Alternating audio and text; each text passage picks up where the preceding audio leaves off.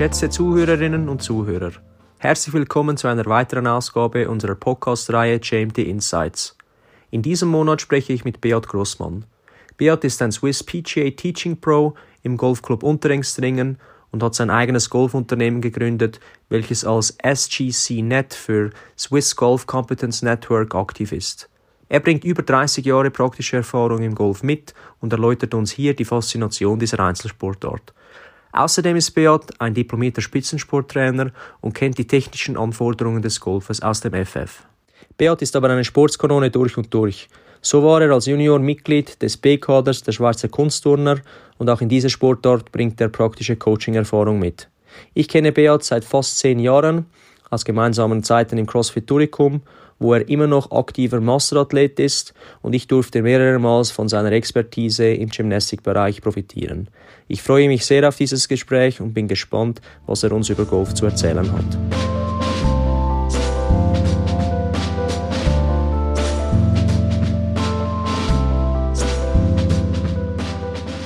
Gut, Beat, vielen Dank, dass du dir Zeit genommen hast und mit dabei bist. Ja, danke vielmals. Es freut mich sehr, dich wieder zu sehen und äh, ja, danke vielmals. Genau, äh, wir kennen uns ja schon einige Jahre ähm, im CrossFit zusammen. Du warst mal mein eigener Gymnastik-Coach vor Jahren. Ich freue mich sehr, jetzt heute mit dir über eine andere Sportart zu sprechen, wo du Experte bist. Es geht um Golf, Beat. Ähm, aber zuerst zu dir, wer bist du? Ich bin 50 Jahre alt, ich äh, habe eine Tochter, die ist auch im Sport jetzt integriert und bin Golflehrer seit über 30 Jahren, komme ursprünglich aus dem Kunstturnen, habe da mit sechs Jahren begonnen und wurde dann Trainer und habe eigentlich nie etwas anderes gemacht als äh, Sport und Leistungssport, entweder als Athlet oder dann später als Trainer, wo ich auch jetzt immer meinen Lebensunterhalt damit verdient habe. Ja. Das heißt, du bist professioneller Golfcoach. Ähm, vielleicht einfach für die Zuhörerinnen und Zuhörer mal aus, aus dem Mund eines Experten zu hören, was ist Golf genau? Golf ist die meistgespielte Einzelsportart. Man findet da verschiedene Zahlen, zwischen 60 und 80 Millionen äh, Spieler weltweit.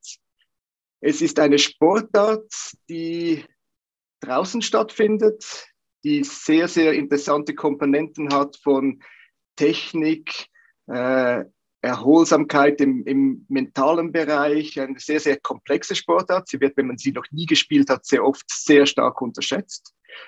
Und ja, ich würde es empfehlen, irgendwann mal in einer Form mal zu probieren und dann äh, das selber herauszufinden, was das ist. Es ist eine sehr alte Sportart. Das erste Mal schriftlich überliefert ist das 1290 irgendwann, 97 oder so.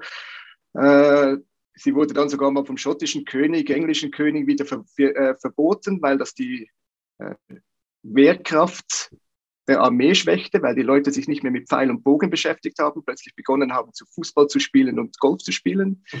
Also eine sehr, sehr traditionelle Sportart. Das merkt man auch heute noch mit den Traditionen. In der Schweiz war es dann lange, lange Zeit auch eine sehr, sehr exklusive, elitäre Sportart. Da kommt man in den letzten 20 Jahren sicherlich äh, weg davon und versucht das immer mehr in die Breite zu bringen. Der, äh, das Stichwort zur Schweiz, wie bekannt ist Golf in der Schweiz? Also eben diese Zahl, die du jetzt genannt hast, 60 bis 80 Millionen Weltmeister, unglaubliche Anzahl von Spielerinnen und Spielern. Aber wie sieht das konkret in der Schweiz aus und wie sieht das Interesse im Vergleich zu anderen Ländern aus? In der Schweiz haben wir zurzeit etwa 100.000 registrierte Golfer im äh, Schweizerischen Golfverband. Und das ist natürlich im Vergleich zu anderen äh, Ländern wie Amerika, Australien, England, Schottland, Skandinavien, da sind es zwischen 10, 14 Prozent der Bevölkerung spielen Golf. Also da ist ein Nachholbedarf immer noch da. Äh, wie weit das kommen wird in den nächsten Jahren, das versucht man, aber die Konkurrenz natürlich mit anderen Sportarten oder anderen Freizeitbeschäftigungen ist sehr groß und deshalb tut man sich da ein bisschen schwer, aber mal schauen, wohin das geht. Ja. Das heißt eigentlich 100.000 potenzielle Kundinnen und Kunden für dich. Ähm, könntest du vielleicht noch kurz die Unterscheidung machen zwischen Amateursport und Profisport, weil ich glaube, das ist sehr wichtig im Golf, oder? Genau, im Golf ist das eine ganz, ganz klare Trennung auch von den Regeln. Also ein Amateurgolfer, der darf äh, nur ganz, ganz wenige Geldpreise annehmen und eigentlich fast kein Geld verdienen. Und der Profisportler, der darf dann Geld verdienen. Äh, der Amateursport ist das, was ich jetzt erwähnt habe, in der Schweiz mit 100.000 Spielern etwa. Die Profigolfer sind eine kleine Gruppe, das sind 300 äh, äh, Spieler, hauptsächlich Golflehrer und ein vielleicht 10, 20 äh, sogenannte Playing Pros, die versuchen, ihren Lebensunterhalt zu verdienen mit Profisport, also sprich mit äh, Preisgeldern und Sponsoren und so weiter. Vielleicht als kurze Rückfrage, heißt Geld verdienen im Amateursport Geld verdienen mit Golf spielen? Also andere Tätigkeiten wie Werbeeinnahmen, die gehören da nicht dazu? Ja, das Reglement hat in den letzten Jahren ein bisschen äh, geändert zugunsten, dass es jetzt auch möglich ist, kleine Sponsoring oder kleine äh, Preise Preise eigentlich anzunehmen oder Wertpreise anzunehmen. Früher war das ganz klar reglementiert, war es gar, gar nicht möglich. Ja. Und äh, das hat jetzt sich ein bisschen angepasst, aber es ist immer noch klar. Das heißt, ein Amateurgolfer, der geht noch äh, vielleicht ins College in Amerika, ein sehr talentierter, oder ein Amateurgolfer ist auch ein Clubgolfer, der ganz einen normalen Beruf äh, ausübt und einmal, zweimal in der Woche vielleicht im Sommer dann Golf spielen geht. Und andere Sportarten wie Schwingen haben ja auch in den letzten Jahren äh, solche Regeln Änderungen durchmachen müssen, weil halt eben auch der Druck von äh, sagen wir, den sozialen Medien äh, so groß wurde oder die Athleten dann auch über diese Medien äh, Werbung machen wollten und jetzt auch dürfen natürlich. Ähm, vielleicht noch letzte Frage betreffend der Schweiz. Man weiß ja, dass die Migros sehr aktiv ist im Golfsport. Ähm, wie, wie, ist das aktuell ähm, und wie siehst du das als professioneller Golflehrer? Ja, da hat sich in den letzten 20, 30 Jahren äh, extrem viel geändert. Also das heißt, früher konnte man wirklich nur, musste man zuerst Mitglied in einem elitären äh, Club werden und viel Geld dafür bezahlen. Und es hatte Wartelisten, also man kam fast nicht rein. Und heute kann ich äh, beim Migro auf die Driving Range gehen oder auf eine andere öffentliche Driving Range. Ich kann einfach mal äh, einen Schnupperkurs machen mit einem Golflehrer, der mir in zwei, drei Stunden erklärt oder an einem Wochenende erklärt, äh, was Golf ist und das wirklich mal in der Praxis auch probieren. Diese Möglichkeiten waren überhaupt nicht da. Äh, jetzt hat sich das Ganze ein bisschen so angepasst und ich würde es so vergleichen. Es äh, ist auch von den Kosten und alles sehr, sehr vergleichbar mit Skifahren. Also man kann mal sagen, vielleicht ich gehe äh, ja, jetzt in einen Kurs, einen Wochenkurs vielleicht und dann schaue ich mal, ob mir das gefällt und dann habe ich etwa die gleichen Kosten, wie wenn ich in die Skiferien gehe oder vielleicht sogar noch weniger. Sehr interessant. Und jetzt konkret auf den Sport bezogen, wie sieht ein Saisonablauf konkret aus? Der Saisonablauf eines normalen Golflehrers, ich arbeite jetzt arbeite noch viel im äh, Leistungssport, das sieht ein bisschen anders aus, aber als normaler Clubgolfer oder normaler Lehrer in einem Club, dann ist es ganz klar, vielleicht so März bis äh, November ist die Saison oder ein bisschen kürzer, wenn der Platz mehr in den Bergen ist. Und äh, die Golfer, die Clubgolfer, die wechseln dann sehr oft auch die Golfbags äh, Ende Saison stellen sie sie wieder weiter hinten und nehmen die Ski wieder nach vorne und wechseln dann zum Skifahren. Also das ist so ein saisonaler Sport in der Schweiz, von den meisten so ausgeübt.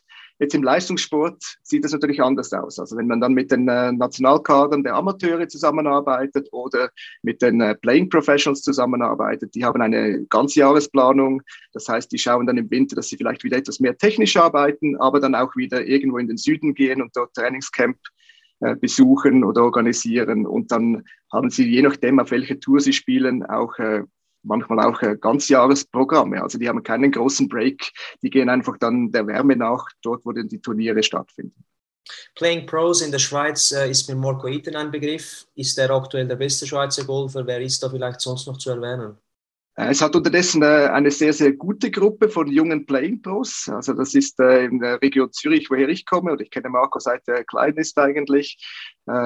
Das sind unterdessen eine sehr, sehr starke Gruppe, die zusammenarbeitet. Also wir haben zurzeit eigentlich so viele Playing Pros auf diesen Touren, wie wir es noch nie hatten. Wir haben zwei Spielerinnen auf der LPGA Tour, auf der größten Tour bei den Frauen.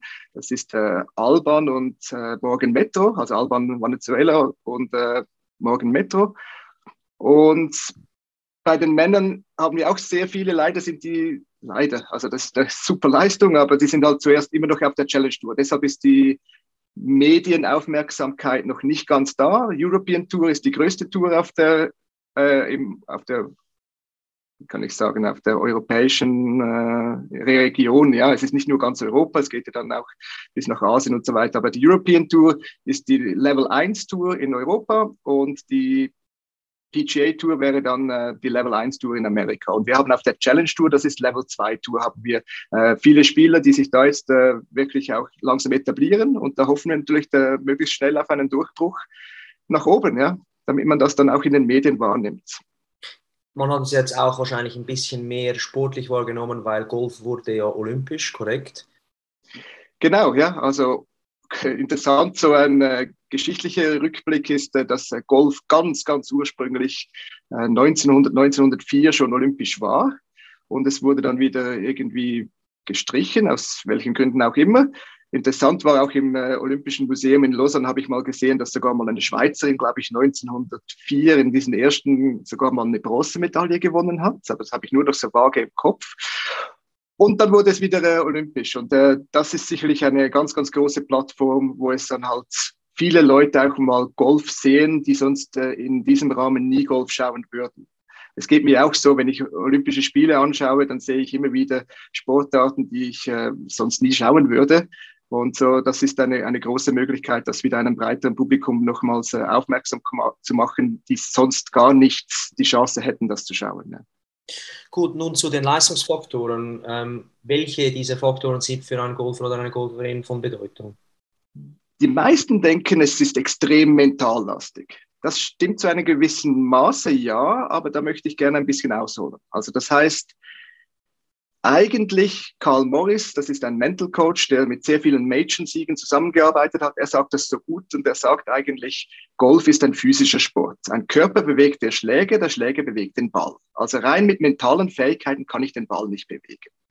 Viele Leute haben das Gefühl, wenn sie mal einen guten Schlag gemacht haben, dass sie, dass sie es eigentlich jetzt könnten. Das ist halt schon ein bisschen speziell in dieser Sportart. Man kann das vergleichen mit Dartspielen. Jeder von uns hat mal Dart gespielt und wenn ich jetzt 1000 Dartpfeile werfe, dann treffe ich irgendwann mal die Triple 20 oder das Bullseye. Das ist äh, keine Frage, das kann ich. Nur wenn ich es dann getroffen habe, dann den Irrglauben zu haben, jetzt äh, weiß ich, wie es geht und jetzt kann ich das einfach wiederholen, äh, das stimmt dann nicht. Und wenn ich dann denke, das hat nur mit mental zu tun, dann stimmt das auch nicht. Das hat mit technischen Fähigkeiten zu tun. Und äh, das ist eigentlich der Punkt, wo ich ansetzen möchte und einfach sagen möchte, wenn die Technik und die Physis nicht bereit ist, um diese Bewegung, diese sehr, sehr komplexe Bewegung zu wiederholen, äh, regelmäßig zu wiederholen, dann nützen mir die besten mentalen Fähigkeiten auch nichts. Äh, erst wenn ich dann auf einem gewissen Niveau bin, dieses Niveau, dieses Level, das ich mir erarbeitet habe mit Training im technischen, physischen Bereich, wenn ich das dann äh, nicht anwenden kann am Tag X oder auf dem Platz, immer schlechter spiele als das, was ich eigentlich kann, dann kommen die mentalen Fähigkeiten ins Spiel. Und auf höchstem Level kann man natürlich dann schon sagen, ja, die sind technisch alle gleich gut, jetzt ist nur noch das Zünglein an der Waage, ist dann äh, das Mentale. Aber am Anfang hat das eigentlich das Mentale sehr wenig zu tun, außer dass ich mir manchmal mental extrem einfach im Weg stehen kann, um meine optimale Leistung abzurufen. Das ist ja die gleiche Diskussion, die wir im Tennis haben, wo man auch sagt, die Top 20 sei technisch alle oder sind technisch alle gleich gut, da entscheidet das Mentale. Vielleicht als Außenstehender ist das die einfachste Antwort, weil man ja nicht äh, ins Hirn des Athleten schauen kann und einfach visuell, dass es bei, bei allen visuell gleich gut aussieht. Ähm, jetzt ist vielleicht noch eine kurze Frage an dich als äh, Golflehrer da es ja ein sehr extensiver äh, Sport ist, wo man drei, vier Stunden eigentlich am Arbeiten ist, aber jetzt nicht im klassischen Sportsinn, was sich jetzt äh, der, äh, ich sag mal, Otto-Normalverbraucher oder der normale Athlet vorstellt, dass er einen hohen Puls hat und vielleicht schwitzt. Das ist beim Golf nicht der Fall. Wie trainiere ich jetzt diese, diese Langatmigkeit oder eben, dass ich das drei, vier Stunden durchhalten kann? Äh, da ist natürlich wirklich dann gerade im Leistungssport äh, versuchen wir sehr viel Aufmerksamkeit darauf zu bringen, dass da das Mentale extrem wichtig ist. Also, dass ich dann nicht einfach nur stundenlang Bälle schlage, äh, ohne einen richtigen äh, Fokus, sondern dass ich mir wirklich dieses Mindset suche und versuche bei jedem Schlag die Wichtigkeit dieses Schlags oder die Aufgabe dieses Schlags, das kann sein, ja, die Aufgabe der nächsten äh, 100 Schläge ist im technischen Bereich, da arbeite ich vielleicht nur an meiner Handposition und versuche das zu verbessern. Oder es kann sein, dass die nächsten 10 Schläge versuche ich eine Situation eines Turniers zu simulieren. Und dass diese Mindset, bevor man den Schlag macht, äh, wirklich gemacht wird. Also ich bringe wieder die Metapher vom, vom äh, Pfeil werfen. Nicht, dass ich einfach mal einfach denke, wenn ich jetzt wild los irgendwie da Pfeile nach vorne werfe, äh, stundenlang, dass ich dann das Gefühl habe, jetzt werde ich vielleicht äh, besser. Besser werde ich nicht, vielleicht werde ich ein bisschen repetierbar, aber besser nicht. Also das heißt, äh, ja, das ist, die, das ist das Wichtige eigentlich, der Mindset, äh, dass ich das möglichst lange halten kann. Das ist eine große Herausforderung, vor allem für Leute, die dann den Sprung machen zu den Playing Pose und plötzlich den ganzen Tag Zeit haben zu trainieren. Äh, Ernährung kommt da auch ins Spiel. Also das äh, sehen wir auch immer wieder, dass dann halt vielleicht äh, eine Ernährung, wo ich die Energie behalten kann, über längere Zeit sehr, sehr wichtig ist. Sie werden dann sehr oft mehr zum Schachspieler über mehrere Stunden als zu einem Sprinter, der nur Energie braucht mal für 100 100 Meter. Also das ist so ein wichtiger Punkt, auch die Ernährung, das Mindset, alles das. Und dann ist es ein Angewöhnungsprozess. Also ich sage so Playing Pros als Daumenregeln, wenn sie wechseln, wenn sie neu plötzlich nach der Schule den ganzen Tag Zeit haben zu trainieren, sage ich pro Tag, pro Jahr eine Stunde mehr, denke ich, ist ein realistisches Ziel für qualitativ gutes Training. Und dann das so langsam einen Plan haben, wie ich das die nächsten drei, vier, fünf Jahre äh, Tag für Tag oder Jahr für Jahr dann immer diesen Aufwand raufschraube und ein Playing Pro, der dann am Ende 20 äh, Jahre auf der Tour spielt, er kann stundenlang trainieren. Sein Körper ist sich das gewohnt, der hat einen Plan, der kann seinen Fokus behalten. Äh, das ist dann schon äh, der Riesenunterschied zu anderen Sportarten. Also es gibt Profis, die trainieren dann zehn, zwölf während einem Turnier am Morgen, dann spielen sie Turnier am Abend nochmal Stunden. Also die trainieren während einem Turnier vielleicht noch zehn oder nicht Training, aber vielleicht noch vier, fünf Stunden. Ob das dann qualitativ Sinn macht, das ist die andere Frage. Wenn sie den Fokus behalten, ja. Äh, aber das ist schon eine sehr, sehr äh, ja, Sportart, wo man sehr lange trainieren kann. Gut, wenn man sich so ähm, im Internet Golf äh, anschaut oder wenn man eben diese Leistungsfaktoren ein bisschen recherchiert, dann kommen diese äh, vor, die du jetzt angesprochen hast. Dann hört man Konzentrationsfähigkeit, eben Langatmigkeit, die von dir angesprochene mentale Stärke, dieser Mindset. In welchen diesen Bereichen muss man jetzt deiner Meinung nach am meisten mitbringen, um vorne mitzugolfen? Das haben wir vorhin schon äh, angesprochen, aber was ist dir aus deiner eigenen Erfahrung persönlich sehr wichtig? Ich glaube, die Planung, also da, da, braucht ein Athlet auch wirklich Hilfe. Wenn man Beginner ist, wenn man Anfänger ist, ist es absolut in Ordnung, dass man einfach mal stundenlang äh, oder, oder wirklich so hunderte von Bällen schlagen geht und versucht, den Ball einfach zu treffen. Das Interessante ist, dass das je nach äh, Niveau eigentlich dann irgendwann ein bisschen wechselt. Also der Profispieler muss qualitativ mehr machen und quantitativ weniger. Und der Anfänger muss halt am Anfang wirklich quantitativ viel machen und qualitativ weniger. Und das in den richtigen Kontext zu bringen, auf einem persönlich, ich glaube, das ist so die Herausforderung am Anfang.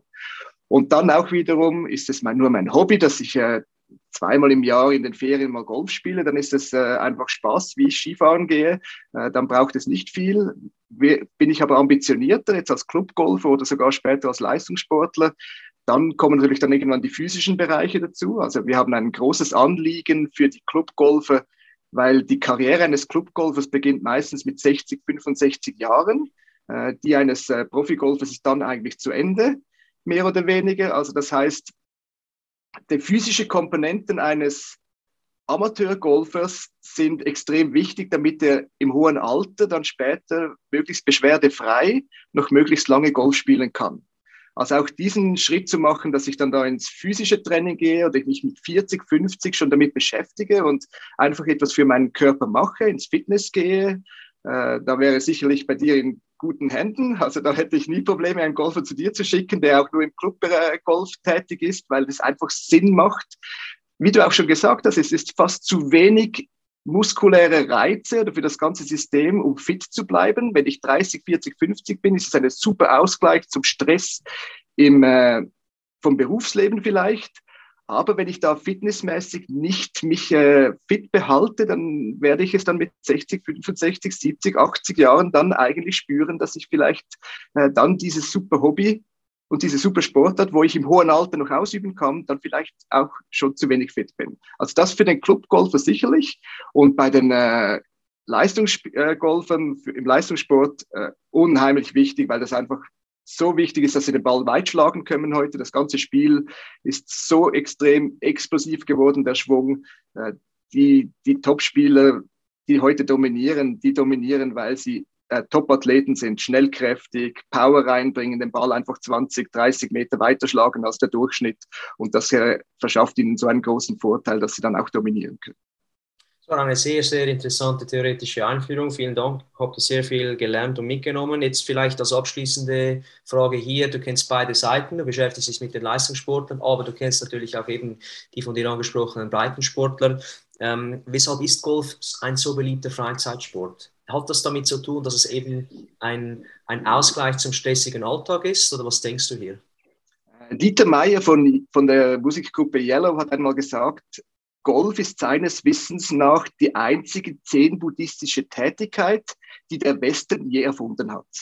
Und das finde ich extrem äh, zutreffend. Also wenn man Golf spielt, muss man auch als Amateur, einfach wenn man auf den Platz geht, nicht wenn man trainieren geht, aber wenn man auf den Platz geht, dann muss man alle Sorgen, die man in der Vergangenheit hat oder die in der Zukunft kommen könnten, einfach weglassen. Man muss im Hier und Jetzt sein und sich einfach auf das Spiel einlassen können. Man kann ein Spiel nicht äh, gute Schläge nicht erzwingen, man muss gute Schläge äh, zulassen können. Und das geht alles in diese Philosophie.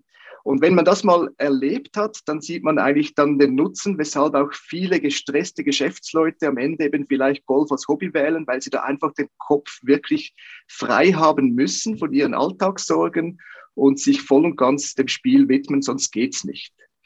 Äh, das ist sicherlich ein, ein großer Punkt. Ein anderer Punkt, wollte ich noch sagen, ist mir jetzt gerade entfallen. äh, ah, ja, genau. Ein anderer Punkt, äh, hätte man früher gesagt, wenn man mal auf der Driving Range ein paar Schläge gemacht hat, dann und mit dem Ball richtig in der Mitte trifft, im sogenannten Sweet Spot, und der Ball fliegt, dann ist das ein unheimlich äh, super Gefühl. Früher hat man von einem Virus gesprochen, von dem Golf-Virus. Ist vielleicht in den letzten zwei Jahren ist es vielleicht mehr, mehr, mehr jetzt zu einer Golf-Faszination geworden. Also das packt einem dann oder es packt einem nicht. Also das sehen wir immer wieder bei Anfängen, wenn wir so Schnupperkurse haben. Da gibt es wirklich solche, die sind dann so fasziniert und so gepackt, die können fast nicht mehr loslassen. Und solche, die interessiert es eigentlich dann äh, nicht groß. Haben, ja, habe ich mal, jetzt habe ich es mal gesehen, aber ich habe gar keine Zeit und ich mache diesen Sport dann vielleicht, wenn ich mal älter bin oder mehr Zeit habe. Das ist so der Unterschied. Aber dieser Virus, diese, diese Befangenheit oder diese Faszination von diesem einen perfekten Schlag, den man so ich sage das so als Grundregel auch so, man hat wieder zehn Prozent so Wow-Schläge und das bleibt auf welchem auf welchem Niveau auch immer. Also das heißt, ich beginne und dann fliegt der Ball mal zehn Prozent von den Schlägen, die ich mache, fliegt er oder fliegt er schön.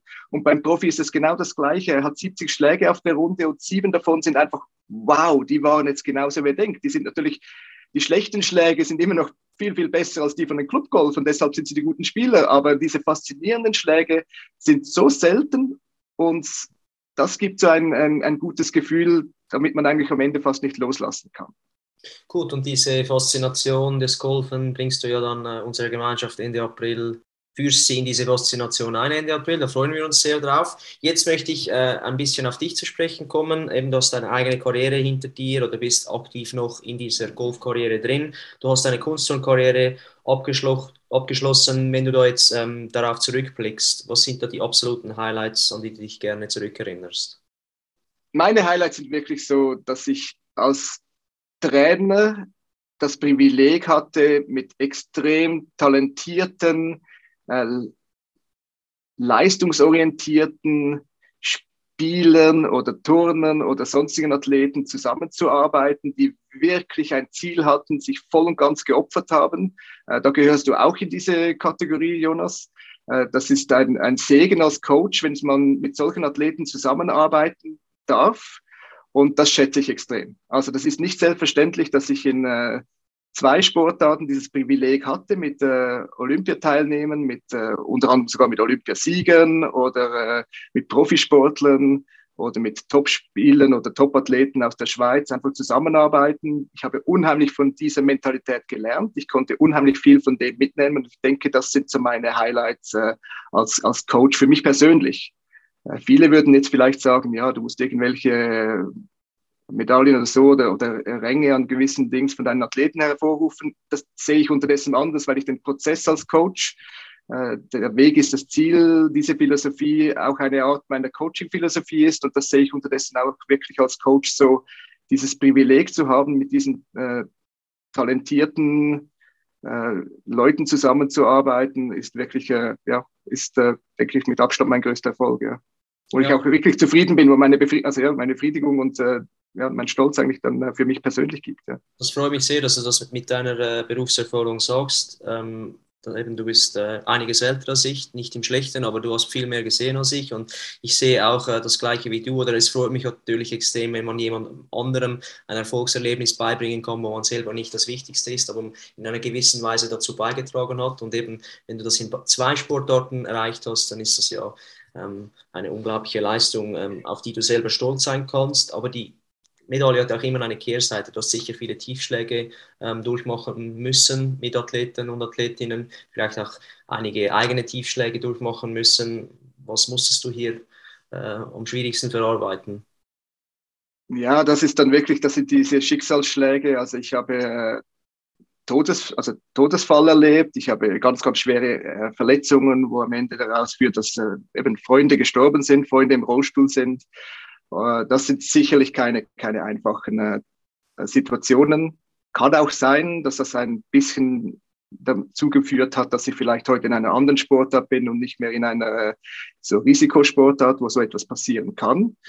Äh, nichtsdestotrotz, äh, mein Herz ist immer noch auch äh, beim Turnen und ich sehe wirklich auch das nicht als Gefahr, überhaupt nicht, sondern mehr als äh, extreme Bereicherung. Ich habe äh, durch diese Schicksalsschläge auch sehr viel gelernt für mich persönlich. Ich äh, schätze das Leben, äh, denke viel, viel mehr schon seit Jahrzehnten als vielleicht andere, die dann erst das äh, im hohen Alter vielleicht das Leben äh, zu schätzen beginnen und sehen, wie viel, wie privilegiert wir sind, was wir alles haben. Das hat mir ja auch sehr viel geholfen am Ende. Ja, es wird jetzt ein bisschen egoistisch, egoistisch, aber so ein bisschen mein Glück äh, kam auch durch diese, durch diese äh, Schicksalsschläge. Ja. Und diese Schicksalsschläge treten ja so oder so auf, weil eben, wie gesagt, Chaos und Ordnung, das begleitet uns alle. Wie bist du selber jetzt mit diesen Niederlagen und Tiefschlägen für dich umgegangen und wie bist du damit fertig geworden? Was gibt es da für Ratschläge von deiner Seite? Ja, das ist ein Prozess, oder? Also das heißt, äh, diese Schicksalsschläge kamen auch schon, als ich, äh, als ich 16 war. Und äh, das ist äh, in dieser Zeit, in diesem Alter ist es nicht einfach.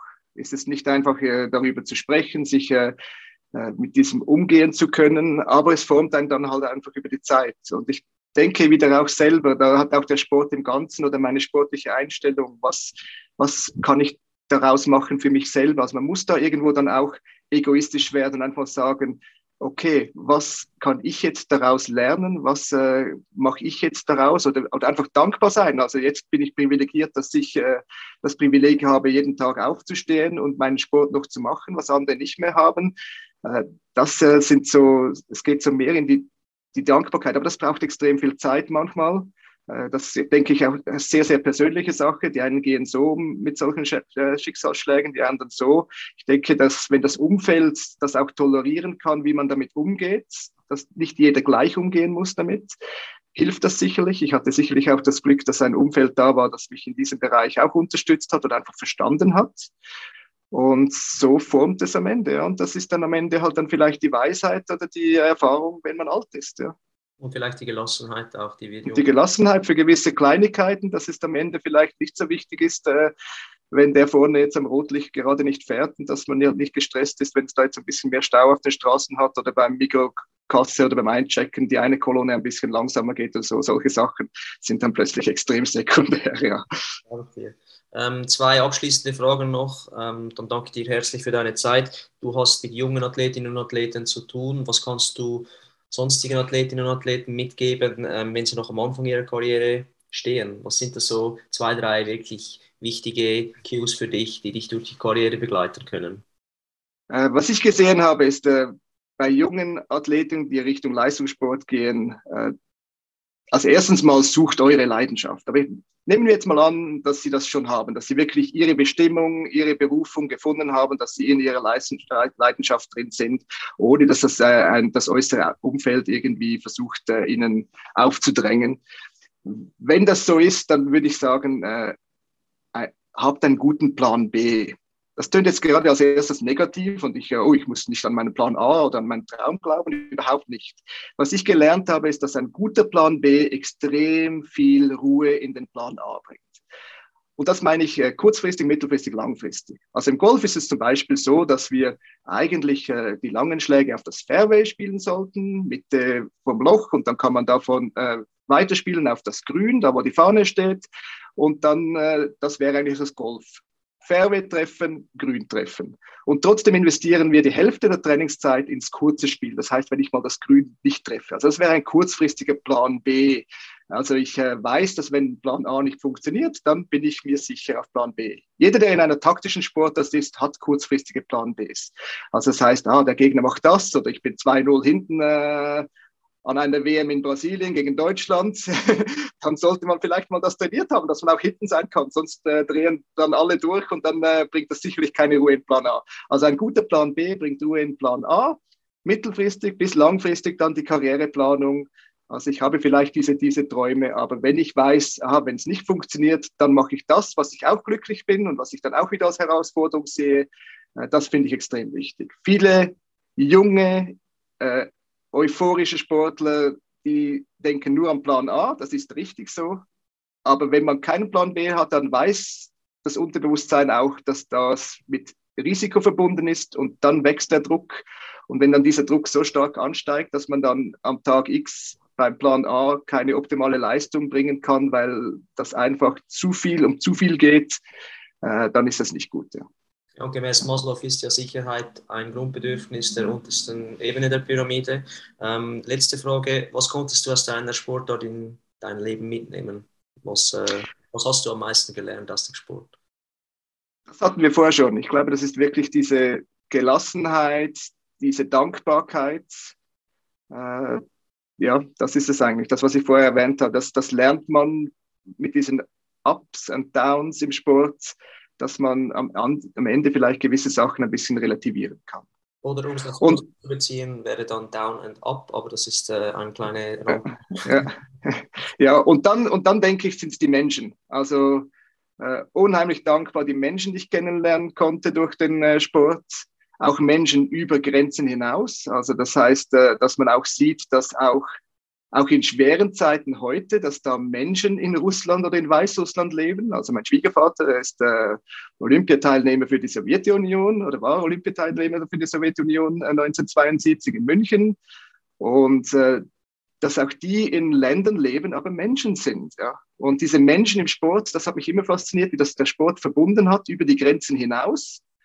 Äh, ich will da überhaupt nicht irgendwie eine äh, Meinung jetzt haben betreffend der Situation, aber einfach diese Menschen, ich glaube, das ist das, was ich äh, auch dankbar bin, äh, kennenzulernen zu haben. Menschen wie dich äh, wären wir nie zusammengekommen. Ich war jetzt gerade in einem Trainingscamp in Spanien mit äh, jungen Leuten von 13 bis 16 und dann am Ende ist man in einem äh, Airbnb zu zwölf eine Woche lang und kocht zusammen und hat zusammen am Abend äh, irgendwelche ja, Spaß und auch so außerhalb des Trainings. Und dann denke ich nur, diese Leute würden nie zusammenkommen, wenn nicht der Sport wäre. Ja. Weil diese so verschiedene Charakteren aus so, so verschiedenen Schichten, äh, Regionen und so weiter. Und das ist, ist schon etwas, was ich äh, unglaublich finde im Sport. Ja. Diese, ja, diese Menschen, die da zusammenkommen und gemeinsame Interessen haben, gemeinsame Ziele haben, gemeinsame Leidenschaften haben. Gut, du hast von Dankbarkeit gesprochen. Ich bin sehr dankbar, dass du dir jetzt für uns Zeit genommen hast. War ein sehr, sehr interessantes Gespräch mit vielen wichtigen und äh, lehrreichen Punkten. Vielleicht als Abschluss, wo findet man dich, wenn man sich für dich, Beat Grossmann, als Golflehrer interessiert oder wenn man sich generell äh, für deine Golfschule interessiert? Äh, Google Golfclub Unterringsdringen, also Golf Unterringsdringen und äh, dann findet ihr die Angaben über die äh, Anlage, wo unsere Golfschule ist und anders, äh, sonst eigentlich Befahrtsstunden gebe ich zurzeit nicht mehr. Ich bin nur noch im Leistungssport. Aber Google weiß das schon, ja. Ihr findet mich schon. Gut, und wir werden sicherlich deine äh, Kanäle dann noch mit, den, mit der Podcast-Episode verlinken. Ja, dann bleibt mir nichts anderes übrig, als dir nochmals herzlich zu danken, Beat. Es war sehr äh, interessant und äh, ja, ich wünsche dir alles Gute. Heb's gut. Danke vielmals, Jonas. Super, danke.